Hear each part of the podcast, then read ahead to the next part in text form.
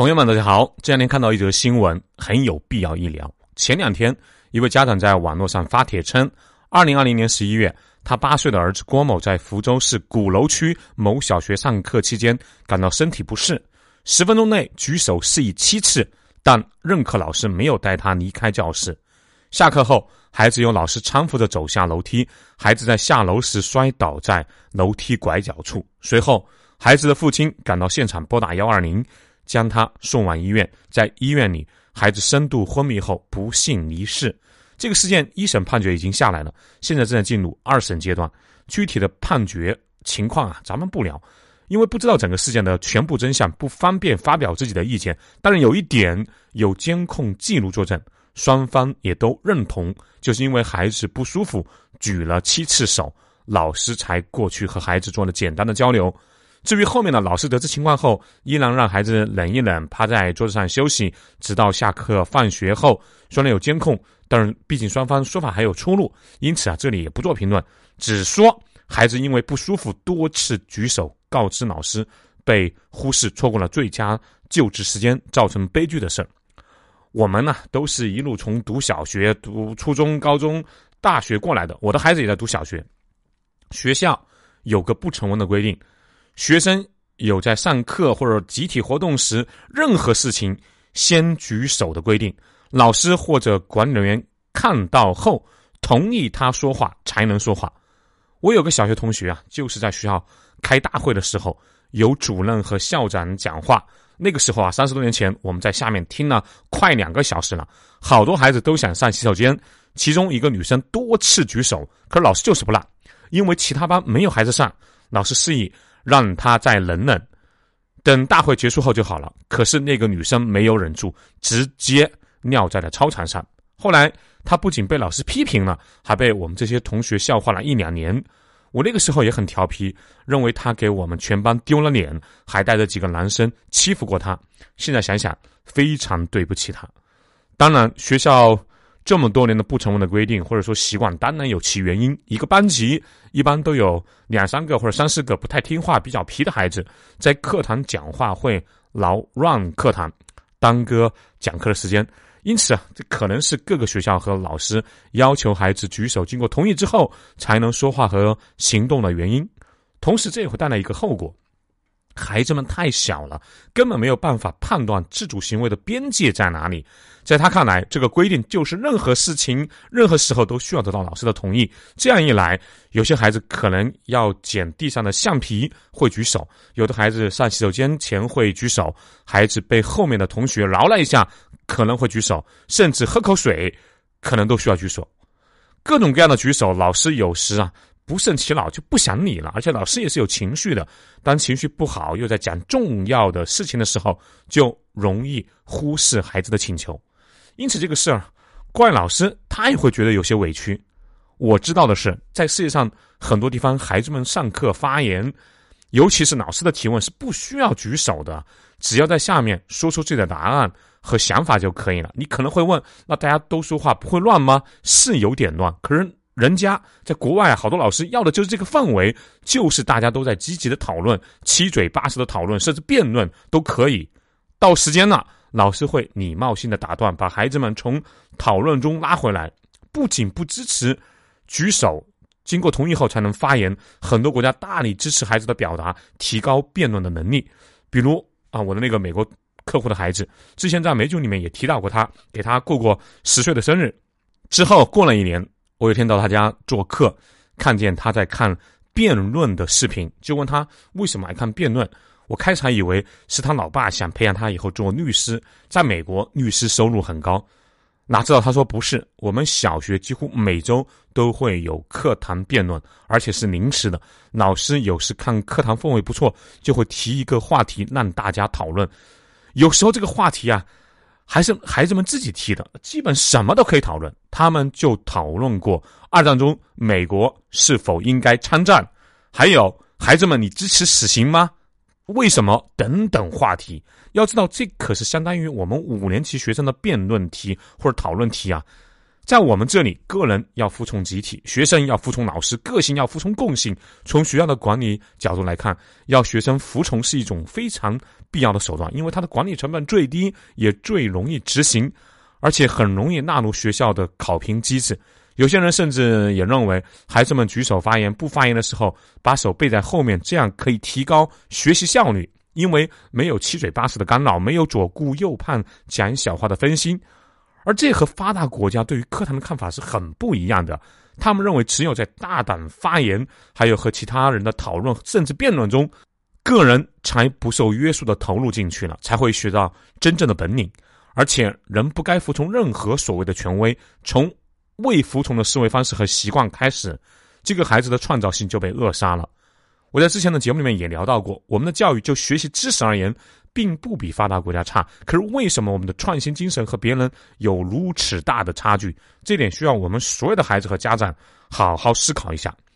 有人听到这里可能会问：啊，那服从当然重要啊，没有下级对上级的服从，那决定如何贯彻呢？尤其是在军队，服从本身没有问题啊，只要是在规则允许的范围内，下级对上级的。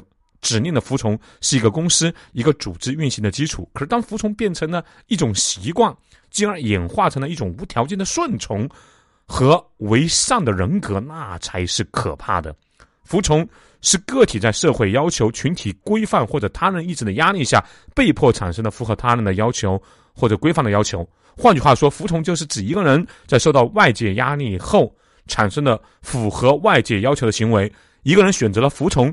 就同时选择了放弃自我意志，顺从他人和集体的意志。这是个人在为包括他个人的集体利益不分的让渡个人利益啊！这句话有点闹啊！我再说一遍，这是个人在为包括他个人的集体利益不分的让渡个人利益。但这个让渡是有边界的，在正常的情况下，我们可以选择服从。但一旦这个服从超出了自己可承受的范围，超出了良知、道德和法律的边界，应该有不服从的权利。比如自己非常不舒服的时候，比如自己因为内急憋不住的时候，是可以告知老师后转身就走的。因为生命是自己的，即使在服从性要求最高的军队，当你的上级让你对手无寸铁的百姓进行屠杀的时候，作为一个人，当然有不服从的理由。一九八九年二月的一天傍晚，当天有雾。且天下着淅淅沥沥的小雨，东德士兵英格亨利奇正警惕地守卫着柏林墙的东德这一边，因为柏林墙的建立，常常有东德人翻越柏林墙偷渡到西德去。突然，他发现有一个人正趁着雨雾迅速地攀爬到柏林墙上，企图逃到西德去。英格毫不犹豫地举起手中的 AK-47 冲锋枪向那人扫去，随着“砰”的一声刺耳的枪声和。紧接着的一声惨叫，二十二岁的东德青年克里斯洛夫被守卫士兵亨利奇开枪击毙了。没想到的是，仅过了几个月，一九八九年柏林墙被推翻了，东西德统一，克里斯成为了这堵墙下的最后一个遇难者。一九九二年二月，卫兵英格因开枪射杀了攀爬柏林墙的青年克里斯，而在统一后的柏林法庭上受审，法庭最终判处。卫兵英格三年半的有期徒刑，不予假释。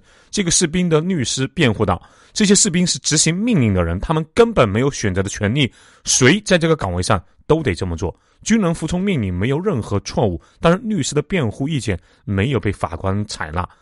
法官西奥多·塞德在解释判决时说：‘这个世界上，在命令、规则、法律之外，还有良知这个东西。’”即使是最威严的法律和人类的基本良知跟宝贵的生命冲突的时候，良知和生命才是最高的行为准则。如果法律和良知还有生命这两者发生冲突，那么一定是法律错了，需要修改。因为尊重生命是一个放之四海皆准的原则，不执行上级的命令是有罪的，但打不准是无罪的。作为一个心智健全的人，此时此刻，你有把枪口抬高一厘米的权利，这是你应该主动承担的良心义务。生命和良知才是最高的行为准则。这是在二战结束后纽伦堡审判确立起来的一项国际性的法律原则。当时在审判纳粹犯赫尔曼·戈林时，那个罪行累累的人就坚持认为自己只是奉希特勒的命令行事，只是在执行法律，所以是无罪的。但国际法庭的法官驳斥，尊重生命是放之四海的原则。法西斯的屠杀违背了最高的良知原则。任何有良心的人都不能执行恶法，最起码也应当把枪口抬高一厘米。把枪口抬高一厘米是二战以来所形成的一项新颖的法治原则和文明规则，是任何一个有良知的人在特殊背景下对自己行为调整的方式，是法律服从良知、社会法服从自然法的崇高体现。我说了这么多，其实就想告诉收听的家长和学生一个道理：人是群体动物，为了集体，我们可以放弃一些权利，但绝不是无条件的服从，乃至把服从变成了一种习惯，成为了顺从。那些牛威的人，往往是敢于打破规则的，不服从，至少是不顺从的人。说一个自己的亲身经历啊，我年轻的时候参加过公司的大会，那时候好像是五月份，虽然还没有到盛夏，天气却比较高，超过三十度了吧。那个会场几百号的人，本来穿着是开着的，透风还稍微好一点，不那么闷，也不太热了。可是那次大会不知道怎么搞的，董事长突然来了，他在发言前打了一个喷嚏，估计是感冒了。他的秘书非常懂事的用眼神招呼坐在两边的老同事，把窗子都关上了。一下子会场里就像一个蒸锅，又热又闷，好多人脸上都挂着汗水啊，但没有一个人敢去开电风扇和打开窗子。后来董事长讲完了，坐了一会儿走了。尽管好多人都热得擦汗，我也看到好几个人都看向了两旁的窗户，可是依然没一个人起身把窗子打开，因为这是董事长的秘书示意关掉的。更可能是大家都害怕自己去做那个打破规矩的那个人。那段时间，多数人都会觉得热，可是都希望别人去承担打开窗子的压力，享受开窗后的清凉。